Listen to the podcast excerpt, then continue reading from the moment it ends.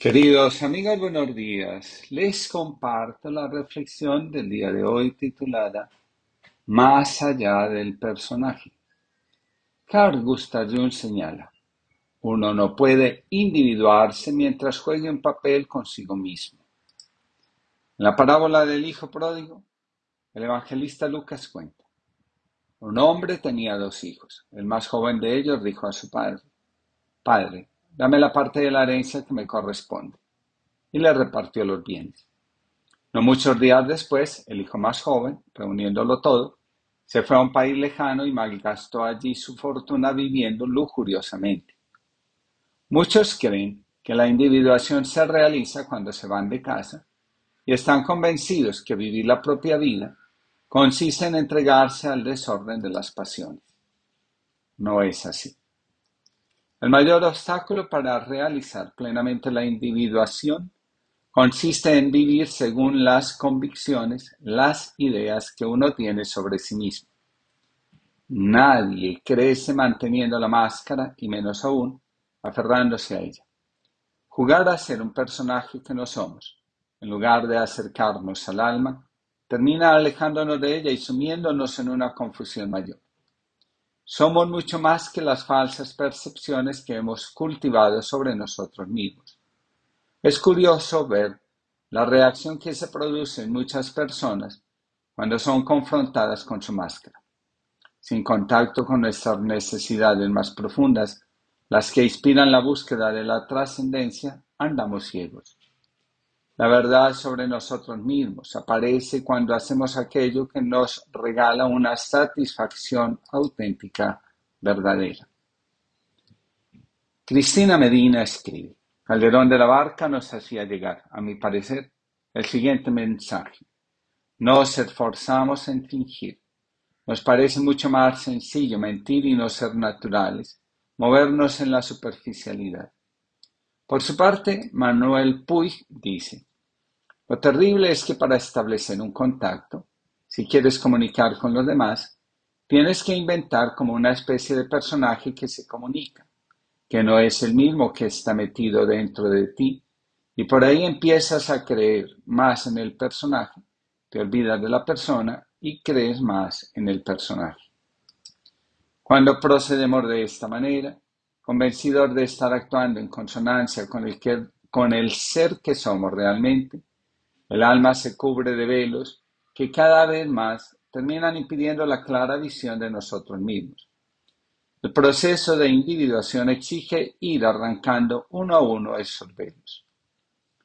El pájaro se puso la máscara, la máscara se puso el pájaro. El pájaro y la máscara se pusieron entre sí, pero el pájaro no era máscara. El pájaro era pájaro y nada más el pájaro era pájaro. Y mucho más. Y la máscara después fue nube, y fue cielo, y fue árbol, y fue la manzana de ese árbol. La máscara fue hombre también, y fue la mujer de ese hombre, y fue el hijo de ese hombre y esa mujer. La máscara podía ser cualquier cosa, incluso la máscara de otra máscara. El pájaro ni siquiera podía ser hombre, el hombre ni siquiera podía ser pájaro. Pero la máscara sirvió al hombre y al pájaro, y su pájaro y a la mujer del hombre y de ese pájaro y al hijo del hombre y la mujer, del pájaro y la pájara, al hijo que no pudo ser lluvia ni árbol, ni montaña, pero la máscara le sirvió a todos, sobre todo al hombre mirado por el hombre mismo, y mirado por Dios y por la máscara de Dios, o por las máscaras de muchos dioses hasta el día del juicio final, en que todos, sin excepción, se sacarán las máscaras. Fernando Casón Vera el proceso de individuación se vive, no solo con incertidumbre, sino también con miedo. Cristina Medina escribe, una de las causas inconscientes más frecuentes de presentarse ante los demás como aquello que no somos es el miedo a no ser respetado, querido o aceptado. Es normal que finjamos levemente y que la honestidad no sea completa, porque nos sentimos más arropados por el resto cuando vemos que somos lo que esperan de nosotros. Ocultarse es una reacción humana inicial que surge por temor a ser juzgados. Cuando nos apartamos de las expectativas de los demás, de las falsas imágenes que construimos sobre nosotros mismos, el mundo exterior no se queda impasible. Sus palabras, a veces, pueden ser tremendamente descalificadoras. Muchos padres, por ejemplo, pueden empezar a ver al hijo que tomó la iniciativa de ser el mismo como un fracasado. No tienen ningún reparo en decirlo en voz alta a los demás. La individuación se realiza en medio de un diálogo interior profundo. La psicología profunda enseña que sin este diálogo es difícil alcanzar la claridad sobre quiénes somos y el rumbo que nuestra vida reclama, a veces a gritos. Si este diálogo, sin este diálogo, nos negamos el derecho a existir. Lo anterior se pone de manifiesto en la incapacidad de reconocer al otro como un interlocutor del cual podemos no solo aprender cosas, sino también a reconocernos. Vivir de acuerdo con nosotros mismos facilita que vivamos de acuerdo con los demás. Muchos conflictos tienen su origen en la incapacidad de reconocimiento propio. Quien se niega a sí mismo el derecho de escucharse, difícilmente logrará escuchar y entender al otro. Cuando damos espacio al ser que somos, con él viene la vocación, la misión en la vida. La vocación es una idea espiritual. La vocación toma al yo y lo transforma en lo que es. En todo esto hay un serio peligro. Muchos inflan su vocación de manera exagerada y creen que son la misión que realizan. Así es como muchos llegan a creerse salvadores imprescindibles o autoridad incuestionable. La vocación es, ante todo, un servicio a la vida y requiere de parte nuestra la mayor humildad posible. El Evangelio llama obrero, servidor a quien realiza su vocación en el mundo.